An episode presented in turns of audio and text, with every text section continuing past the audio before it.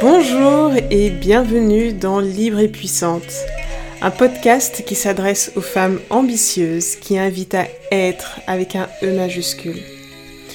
Une invitation à équilibrer ses énergies pour plus d'harmonie.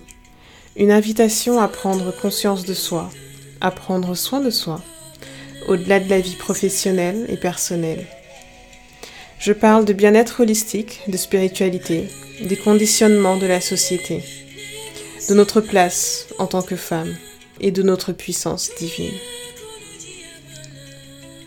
Je suis Dia, coach mentor dans le bien-être holistique et par ailleurs consultante dans la tech. Je suis une entrepreneur multipassionnée au parcours non linéaire et multiculturel. Et je partage avec toi mon chemin de vie pour prévenir les maux MAEX du corps, trouver l'équilibre et surtout la paix intérieure je t'invite dans ce voyage intérieur.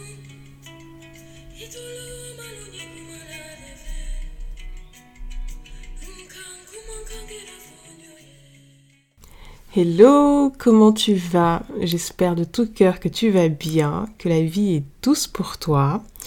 Dans cet épisode, je vais parler du burn-out, du burn-out que j'ai fait, de la manière dont je l'ai expérimenté moi personnellement, comment ça s'est manifesté. Je vais parler de la nuit noire de l'âme aussi, et comment j'ai traversé tout ça et surtout comment éviter le burn-out. Parce que je parle du cadeau certes, mais comme on dit, il vaut mieux prévenir que guérir. Ce que je vais te raconter là, ce sont des événements étalés sur plusieurs mois. Un tunnel qui a duré euh, peut-être un an ou plus.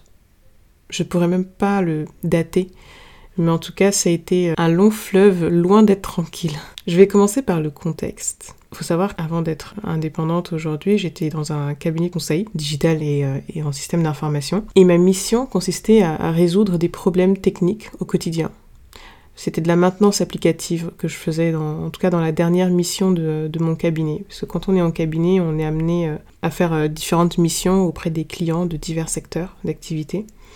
Et ça consistait à résoudre des problèmes techniques quotidiennement. Remonter au chef de produit web les problématiques métiers, proposer des solutions alternatives dans l'immédiat, puisque c'était du support, gérer la frustration des utilisateurs aussi, quotidiennement. Et j'ai fait ça pendant euh, quasiment plus d'un an. Et là, tu te demandes, mais pourquoi je suis restée aussi longtemps dans une mission qui ne me plaisait pas? Bah, simplement parce que j'avais un titre de séjour à l'époque qui ne me permettait pas de changer de boîte avant un an. Sans trop rentrer dans les détails, en gros, j'étais coincée, quoi. J'étais coincée administrativement et, euh, un peu frustrée de devoir euh, bah, me contenter d'une mission qui, premièrement, n'était pas à la hauteur de mes compétences et, euh, et deuxièmement, dans laquelle je ne me plaisais pas du tout. En parallèle de mon activité de consultante, j'ai fondé une start-up dans le e-tourisme à destination d'Afrique exclusivement. Et c'est là que j'ai trouvé mon épanouissement dans ce que je faisais, dans mon travail. C'est là où j'ai trouvé du sens à ce que je faisais. Et donc j'ai fait complètement euh, abstraction de mon job de consultante qui était devenu finalement un job alimentaire plus qu'un job épanouissant. Et j'ai cofondé cette startup. C'était une plateforme de mise en relation entre les voyageurs et les guides locaux pour découvrir l'Afrique autrement, à travers des expériences locales. J'ai lancé ça en 2018. On a commencé au Rwanda comme euh, pays pilote. Puis on a ouvert le Sénégal, puis le Maroc, le Bénin. Et au bout de trois ans, j'ai mis fin à l'aventure. Ce qui veut dire quoi? Ce qui veut dire que pendant trois années, quasiment, je cumulais littéralement deux jobs à temps plein. Oui. Je dis bien à temps plein parce que je ne comptais plus mes heures. Mon activité de consultante et le développement de la startup avec de grandes ambitions. Et cette précision, elle a toute son importance. Parce que c'est aussi ça qui va expliquer toute la charge mentale que je me suis prise derrière. Une mission dans laquelle je me suis donné corps et âme jusqu'à épuisement physique et financier. Oui, parce que le business model euh, qu'on avait choisi n'était pas du tout rentable, c'était une marketplace. On savait hein, que ça n'allait pas être rentable avant 3-4 euh, ans, voire même 5 ans, parce que sur le marché euh, de la tech, les marketplaces, le modèle en tout cas prennent des années avant d'être rentable. Et donc on était très conscients, mon cofondateur et moi, financer en fonds propres avant de voir des résultats quelques années plus tard. On se projetait très loin. Je saurais même pas vous dire combien j'ai investi dedans. Je comptais pas. Pendant trois ans, je n'ai pas épargné d'argent. Ça, ça a été une grosse erreur par contre, parce que j'investissais dans cette entreprise. Mais bon, ça c'est un tout autre sujet sur euh, mes erreurs et mes apprentissages par rapport à, cette aventure entrepreneuriale que je partagerai probablement sur LinkedIn, ou alors si tu souhaites que j'en parle peut-être un peu plus, fais-le moi savoir. Envoie-moi un DM, comme ça je verrai comment est-ce que j'aborde le sujet, soit un épisode de podcast ou que sais-je, j'en sais rien, peut-être une newsletter. Anyway, let me know. Donc je reviens au sujet du jour. Quand on se lance dans l'entrepreneuriat, on a deux principales ressources, le temps et l'argent. Quand je vous dis que je cumulais deux jobs à temps plein, c'est parce que j'y ai passé mes soirées, mes week-ends. Mes vacances étaient dédiées, quand je prenais des vacances en tout cas dans mon job de consultante, c'était même pas des vacances, c'était du temps dédié au développement de mon entreprise. Et ça tombait bien, je me suis séparée de mon ex-mari au même moment que je lançais ce projet. Peut-être qu'inconsciemment, j'y ai mis toute mon énergie dans ce projet pour faire abstraction de, ma séparation. J'y pensais même plus. J'étais radicalement passée à autre chose. C'est-à-dire que je n'ai même pas pris le temps de faire le deuil de cette séparation.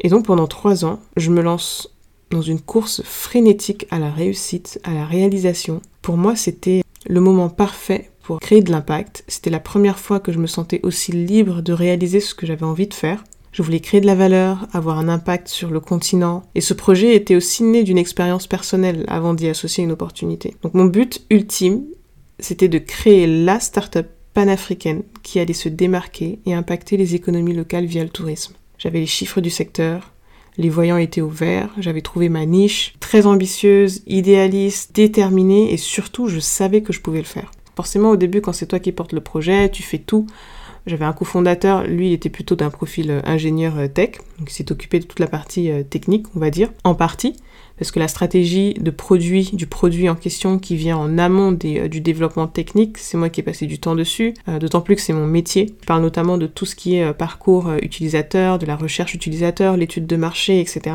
Je m'occupais de tout le reste aussi, le branding, le marketing, la communication, les déplacements sur le continent pour faire du repérage, toute la partie bizdev, rechercher les guides, toute l'acquisition client, à savoir les voyageurs mais aussi les guides. On organisait aussi des meet-ups pour faire parler de notre solution, faire découvrir les destinations. Je portais tout ça sur mes épaules. Et petit à petit, on agrandissait l'équipe selon les besoins. Alors quand je dis on agrandissait l'équipe, c'est pas non plus euh, on était euh, au maximum, on devait être 5. Il y a eu des moments où on était deux, il y a eu des moments où on était trois, des fois on était cinq. On a eu des développeurs, des stagiaires, j'ai eu des assistantes. Et il faut gérer cette équipe. Et une de mes erreurs aussi qui a été fatale pour moi, c'est le recrutement. Et ça, c'est l'objet d'un tout autre débat. Avoir une équipe de juniors quand on a des exigences élevées, ça m'a coûté très cher. En temps, en énergie, en argent.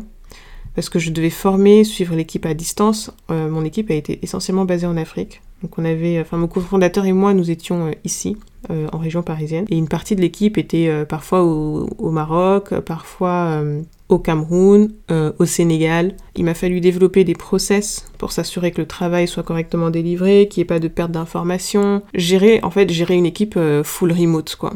Et ça demande beaucoup, beaucoup d'agilité dans l'organisation, dans la manière de gérer l'équipe, etc. Pour pas qu'on ait à, se répéter 15 fois, pour pas qu'on soit euh, sursollicité, puisque j'avais mon, taf aussi à côté, pour que je puisse déléguer euh, de manière euh, efficace.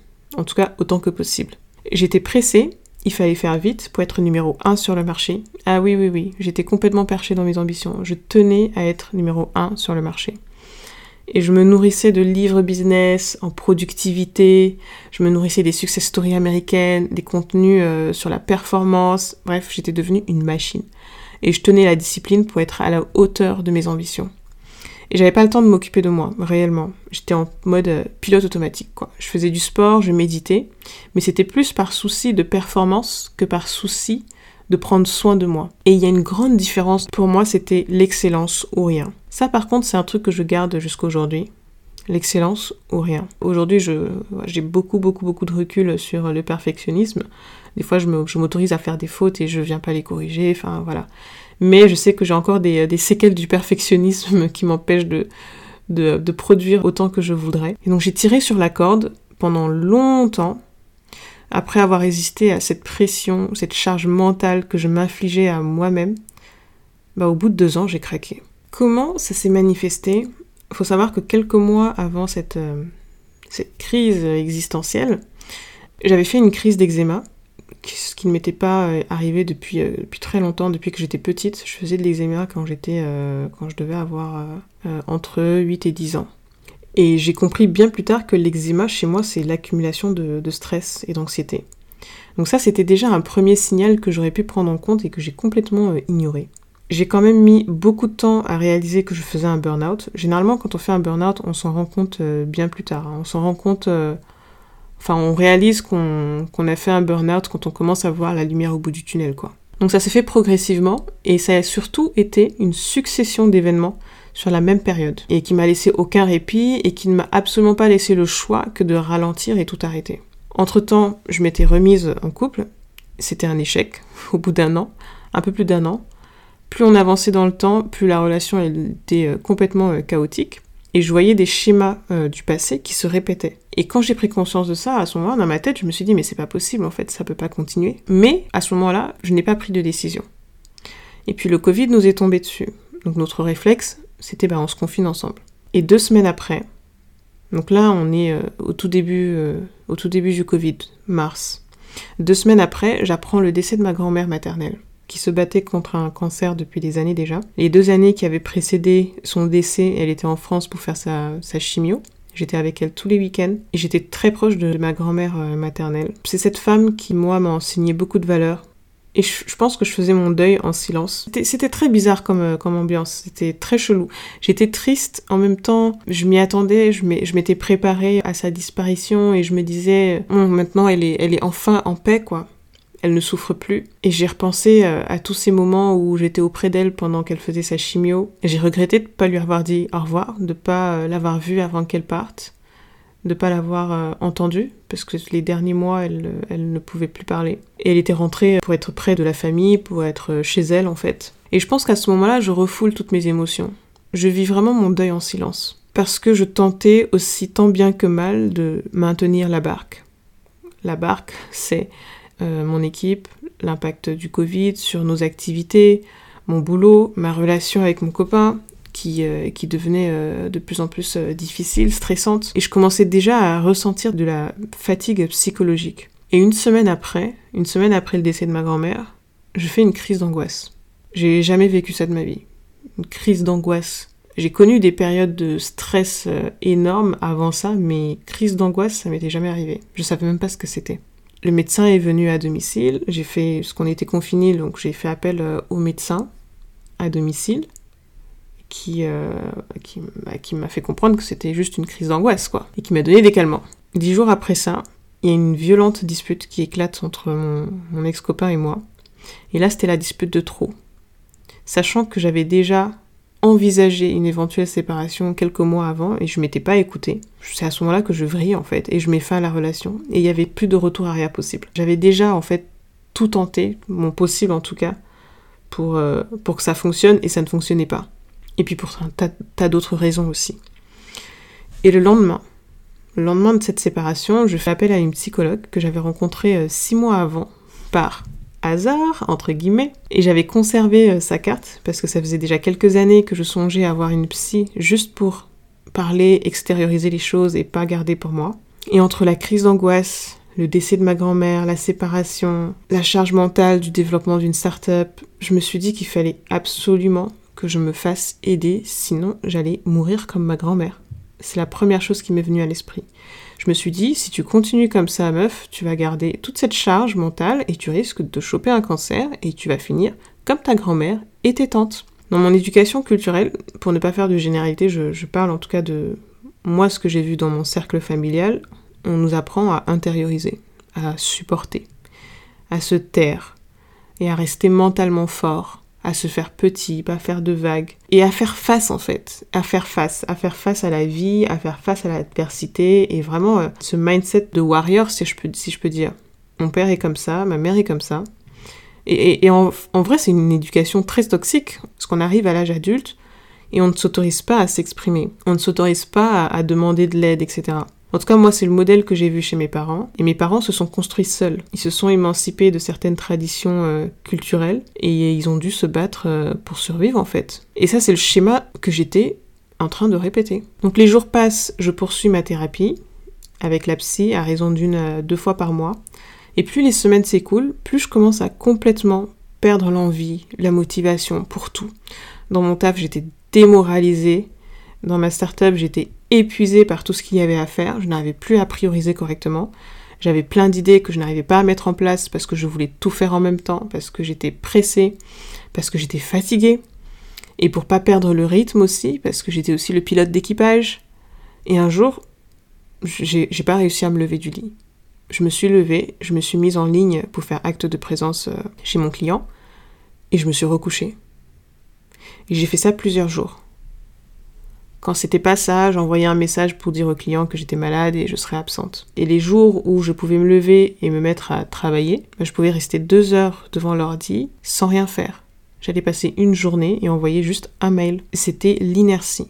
Impossible de faire quoi que ce soit. Côté projet, j'étais dépassée par ma to-do qui ne faisait que se rallonger et s'accumuler. La procrastination, mais laisse tomber, ça a pris un niveau. J'étais débordée en fait. J'étais débordée mentalement, j'étais débordée euh, dans ce qu'il y avait à faire. Et là, je rentre dans un, espèce de cercle vicieux parce que du coup, je m'auto-flagelle aussi. Mince, j'ai pas pu faire ça, etc., etc. Et ça, c'est le deuxième signe du burn-out. Jusque-là, toujours inconscient. C'est l'épuisement mental et physique. Et à un moment donné, vu que je n'arrivais plus à travailler, en tout cas mon corps ne répondait plus, clairement, bah, j'ai commencé à lâcher prise sur le travail. J'avais, j'avais même, en fait, j'avais même pas le choix. J'étais forcée de lâcher prise sur le travail parce que je n'y arrivais pas. Quelques mois après, je fais la rencontre d'une âme sœur. Pas n'importe laquelle. C'est l'âme sœur qui vient te refléter tes blessures et te challenger de fou. Cette rencontre a été, euh, je crois, le déclencheur de mon éveil spirituel.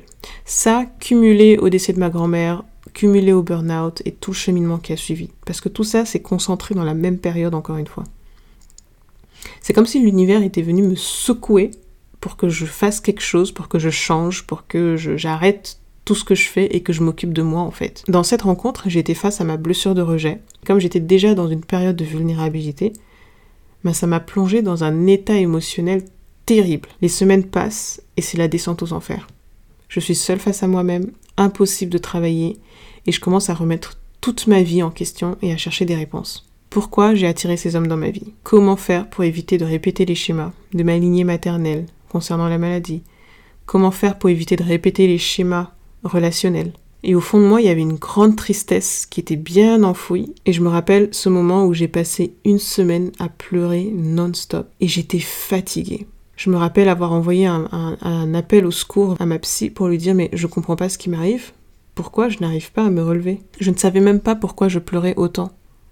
Et je lui demandais, mais il se passe quoi là? Mon sommeil était lourd, pas quali, je faisais des rêves bizarres, je me réveillais en plein milieu de la nuit.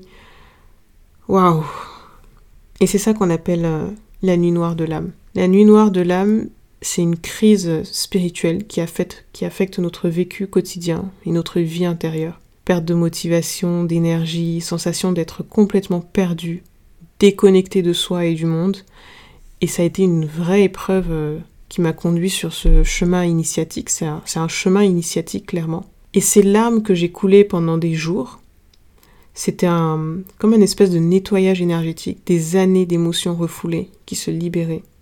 Et puisque j'avais posé l'intention de faire la lumière sur ma vie et tout ce qui m'arrivait, eh il y avait plein de choses justement qui remontaient à la surface. Les blessures d'injustice de l'enfance, les blessures de trahison, d'humiliation, de rejet, ma relation avec mon ex-mari que j'avais, pour laquelle j'avais pas du tout fait le deuil. Il y a tout qui remontait à la surface et je pouvais même plus faire semblant. Je pouvais plus rien mettre sous le tapis en fait.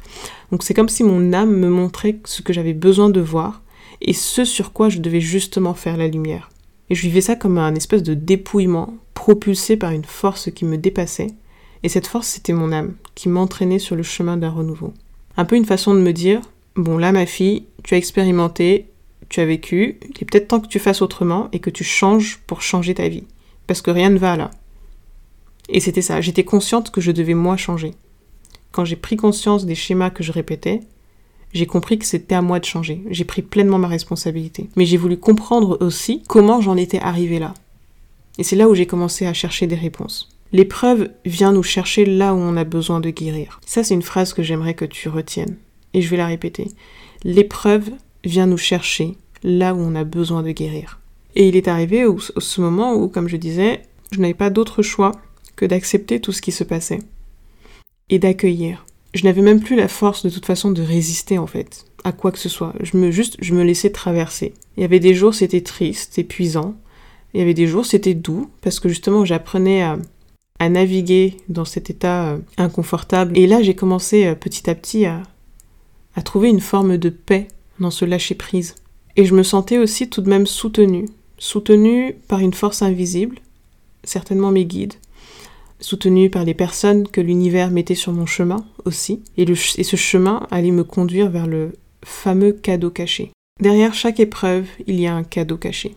Plus je m'interrogeais sur certaines choses, plus je recevais des synchronicités. Les synchronicités, c'est des événements qui vont se produire par hasard au moment où on va penser à quelque chose, où on va émettre une, intention. il n'y a pas de hasard dans la vie, n'est-ce pas? Ce sont des événements inattendus. Donc je rencontrais des personnes qui m'invitaient dans un séminaire de développement personnel. Donc des personnes euh, de mon entourage lointain en plus. C'était ça a commencé avec euh, un ancien collègue avec qui je n'avais aucun contact et qui m'a euh, envoyé une invitation. Ce séminaire qui m'a poussé à ouvrir d'autres portes et trouver des réponses, c'était l'été 2020. J'ai vécu un week-end mais tellement intense, tellement puissant. Ce séminaire, il restait aggravé à jamais dans ma mémoire et car c'est ce samedi-là où j'ai trouvé un bon nombre de réponses à mes questionnements j'ai pris conscience de ma responsabilité justement dans tout ce qui m'était arrivé jusqu'ici. Et je suis tombée ensuite sur un programme d'accompagnement d'une de mes premières mentors euh, spécialisée en sexualité. Pile au moment où j'avais aussi cette envie d'explorer ma sexualité, ma sensualité, mon corps, surtout que je m'engageais dans un parcours de célibataire, consciemment. Et c'était donc primordial pour moi d'apprendre à me faire plaisir autrement qu'en duo et à lâcher prise parce que c'était la promesse du programme à l'époque, le programme il s'appelait Être moi suffit. J'avais aussi posé l'intention de guérir de ma blessure de rejet. Bref, c'était un très beau package d'accompagnement sur six mois pour travailler en profondeur sur moi. On avait des ateliers, on avait trois ateliers par semaine. C'était six mois intenses à travailler activement sur mon bien-être, sur mon développement personnel. J'ai appris euh, à prendre soin de moi à ce moment-là. Et pendant ce temps, je continuais de faire euh, le strict minimum euh, au boulot. Hein et j'étais investie à 100% dans mon bien-être. J'ai aussi investi dans d'autres formes de thérapie holistique, dans des stages, dans les livres, pour apprendre à mieux me connaître et descendre vraiment dans mes profondeurs. J'ai découvert la numérologie, le human design et tous ces outils m'ont permis de m'aligner. J'en ai vraiment appris plus sur moi, profondément, le cheminement de mon âme dans cette vie, dans mes vies antérieures. J'ai expérimenté le voyage astral, la sortie de corps, les voiles de l'invisible, de l'univers. Et en fait, à partir du moment où j'ai effectué ce déblayage intérieur, j'ai ouvert mes canaux extrasensoriels. Et je me suis reconnectée à ma sensibilité. J'étais forcée de revisiter tout mon système de croyances, de pensées qui me bloquaient à plusieurs niveaux, que ce soit sur mes relations, que ce soit sur la notion du travail, euh, que ce soit sur l'abondance, etc. Et j'ai pris conscience de mon pouvoir créateur et du divin qu'on porte en chacun de nous. Bref, j'ai fait un reset et dans ce cheminement, j'ai rencontré d'autres personnes qui avaient le, même parcours euh, personnel, spirituel, auprès de qui j'ai aussi beaucoup appris. Donc je n'étais pas seule. Vraiment, j'étais, Dieu merci, j'étais accompagnée tout du long par les bonnes personnes pour moi, dans ce passage initiatique et profondément spirituel, parce qu'on s'aligne à la dimension de notre âme, et surtout à l'amour divin, qui est la source finalement, qui est, qui est la clé de tout. Il est là le cadeau, le fameux cadeau caché. Est-ce que ça a été un chemin confortable? Absolument pas, non. Est-ce que je regrette la manière dont toutes ces épreuves de ma vie se sont déroulées pour en arriver à craquer? Non. Je pense que tout est parfait. Chacun fait, ses expériences. Moi, j'avais besoin de vivre tout ce que j'ai vécu pour en arriver là et pour justement conscientiser certaines choses et me libérer des, euh, blessures euh, d'enfance, rompre avec les schémas transgénérationnels aussi, rompre des cycles karmiques. Donc je ne regrette absolument pas tout mon parcours, tout en fait, euh, toute ma vie. Moi, je suis de la team no regret, vraiment. Je peux faire des erreurs, je peux me tromper, mais jamais je vais regretter quelque chose. Parce que je tire beaucoup d'enseignements de mes expériences. Je capitalise dessus. Cette épreuve, elle m'a forcé à m'arrêter et à prendre soin de moi. Le burn-out m'a permis d'aller à ma propre rencontre et trouver l'amour inconditionnel. Le burn-out, pour ma part, a été l'origine d'un chemin initiatique pour amorcer le changement de ma vie. Et ça ne pouvait pas se passer autrement. Parce que toutes ces expériences vécues, encore une fois, avaient une raison d'exister. Et j'en tire des leçons de vie. Le burn-out m'a permis de me replacer au centre de ma vie. Plutôt que de chercher la validation de la société ou courir derrière des ambitions euh, pour satisfaire l'ego. Le burn-out m'a fait prendre conscience qu'il y a plus important que le travail et la quête matérielle. Tout ce temps j'ai re-questionné mon pourquoi, ce que je désirais véritablement dans mon cœur pour être heureuse et épanouie, pleinement. Être dans l'équilibre. Maintenant que j'ai dit tout ça, la question c'est comment on évite le burn-out? Parce que oui, je pense qu'on n'a pas besoin de souffrir autant pour, euh, pour trouver l'harmonie, l'équilibre, etc. Mais c'est quand même mieux d'éviter de passer par là, quoi. La première chose que je peux dire, en tout cas, c'est de s'écouter. S'écouter vraiment. Écouter sa voix intérieure, écouter euh, son intuition, écouter son corps. L'intuition, c'est quoi? C'est des informations qu'on reçoit qui sont complètement irrationnelles. Et ce qu'on a tendance à faire, c'est de les ignorer, parce que justement, elles sont irrationnelles. Et pourtant, on se rend compte plus tard que, ben, en fait, notre intuition ne s'était pas trompée. On aurait dû. Je suis sûre qu'il t'est déjà arrivé de te dire je savais que ça se passerait comme ça, j'aurais dû m'écouter. Ou quelque chose m'a dit que j'ai pas écouté. Donc la première chose, c'est vraiment d'écouter sa voix intérieure, d'être à l'écoute de son corps. Notre corps somatise beaucoup, notre corps nous indique beaucoup de, beaucoup de choses qui se passent euh, à l'intérieur de nous et qui sont... Euh, pour moi, le corps est une boussole, j'aime le répéter. Quand tu commences à cumuler des, euh, des, maladies, entre guillemets, ou en tout cas des, un mal-être physique, tu te retrouves à aller souvent chez le médecin ou, euh, ou, ou, chez d'autres professionnels de, la médecine, c'est qu'il y a un problème de fond à soigner. Et c'est à ce moment-là qu'il faut être très attentif et très à l'écoute. Il ne s'agit pas juste d'aller voir le médecin pour se dire j'ai mal ici, euh, qu'est-ce qui se passe? Diagnostic, hop, traitement, et puis on, on, continue sa vie comme si de rien n'était. Non, il faut aller chercher la cause de tout ça. Il faut savoir que le corps imprime des émotions. Tout ce qui se passe dans notre corps sont un indicateur de notre état émotionnel. C'est de ça que je parle quand je parle d'aller chercher le fond du problème qui vous emmène chez un professionnel de la santé. Donc ce que je t'invite à faire, c'est de faire un check-up régulièrement avec toi-même, tenir un journal pour te demander comment tu te sens, comment tu te sens dans ton corps, comment tu te sens dans ta tête, et le faire en pleine conscience. Poser l'intention de passer du temps avec toi-même, peut-être une demi-heure ou une heure, juste pour faire ce check-up intérieur et noter tout ce qui te passe par la tête. C'est à la fois une manière de, de connecter avec soi, mais c'est aussi une manière de, de libérer sa, charge mentale. L'écriture, pour moi en tout cas, ça a été une thérapie, parce que ça m'a toujours permis de me, de me libérer de la charge mentale. Mettre les choses sur le papier plutôt que les garder dans, dans l'esprit. Ensuite, ce que je te recommande, c'est de trouver un équilibre entre tes énergies yin et yang entre tes énergies masculines et féminines. Trouver ton rythme qui soit juste pour toi, qui soit respectueux de ton, niveau d'énergie. Moi, par exemple, à un moment donné, je savais que je n'avais pas l'énergie pour créer tout ce que j'avais envie de créer. Et ça demande d'être très très honnête avec toi-même. J'ai dû admettre, moi, à un moment donné, que je n'avais pas l'énergie pour créer tout ce que j'avais envie de créer. Et c'est ok. C'est ok il faut l'accepter et trouver son propre rythme, sa propre méthode, l'activité qui est juste pour soi, qui est euh, écologique pour soi. Parce que si on n'y prend pas garde, ben, on tombe dans des comportements qui sont pas sains, qui sont euh, toxiques euh, et, pas respectueux de notre bien-être. C'est pourquoi il faut prendre conscience de, de ça. Quel est ton niveau d'énergie pour faire les choses différemment? Ensuite, ce que j'ai envie de t'inviter à faire, c'est de t'autoriser. Autorise-toi à faire des pauses. Autorise-toi à lâcher prise. Autorise-toi à la douceur. Autorise-toi à être.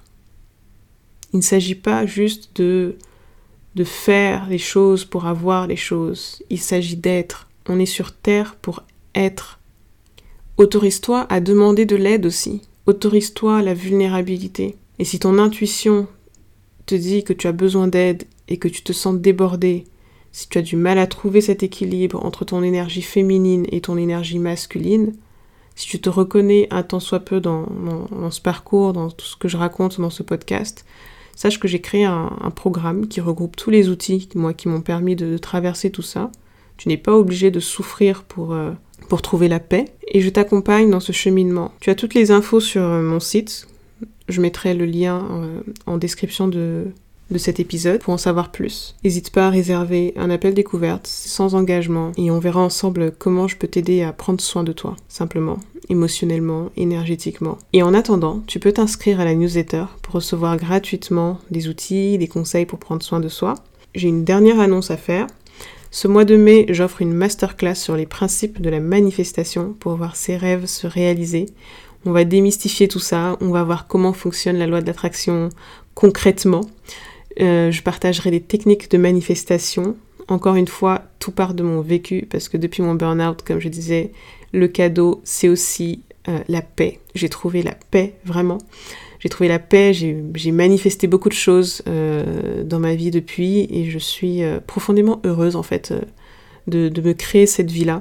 Et c'est ce que je vais partager dans, cette masterclass et c'est offert. Donc si tu ne veux pas rater ça, et je suis sûre que tu ne veux pas rater ça, abonne-toi à la newsletter pour ne pas manquer l'inscription. Je sais pas si j'en referai d'autres, je pense que j'en referai d'autres parce que c'est un sujet qui me passionne. Et, euh, pour l'instant, euh, voilà, c'est prévu pour ce mois de mai et j'ai trop trop hâte. Et j'espère te retrouver parmi les inscrits. Enfin, je vais terminer sur une citation de Gustav Jung qui dit que c'est en traversant notre ombre que nous rencontrons la lumière.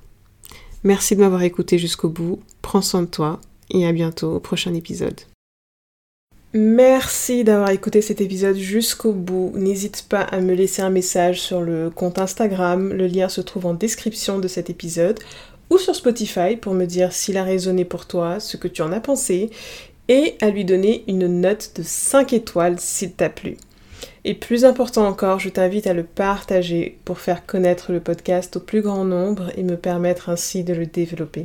Sur ce, je t'embrasse et je te dis à bientôt au prochain épisode.